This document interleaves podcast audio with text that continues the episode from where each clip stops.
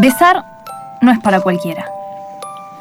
Y menos para las personas que sienten como yo, que no puedo hacerlo sin pensar en las miradas, que no puedo disfrutarlo sin sentir el aire denso del rechazo, sin asfixiarme en la intolerancia ajena.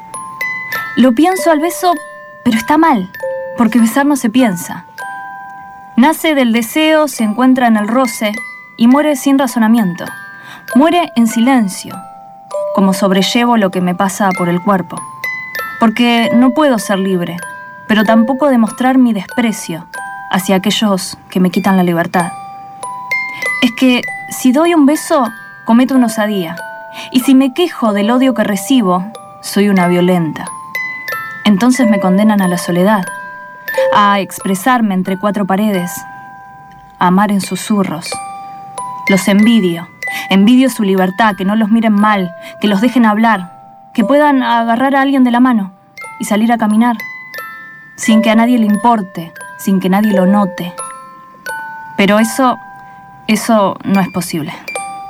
No en este mundo retorcido y dado vuelta, en el que me encuentro a solas con mi compañera y pienso que besar no es para cualquiera.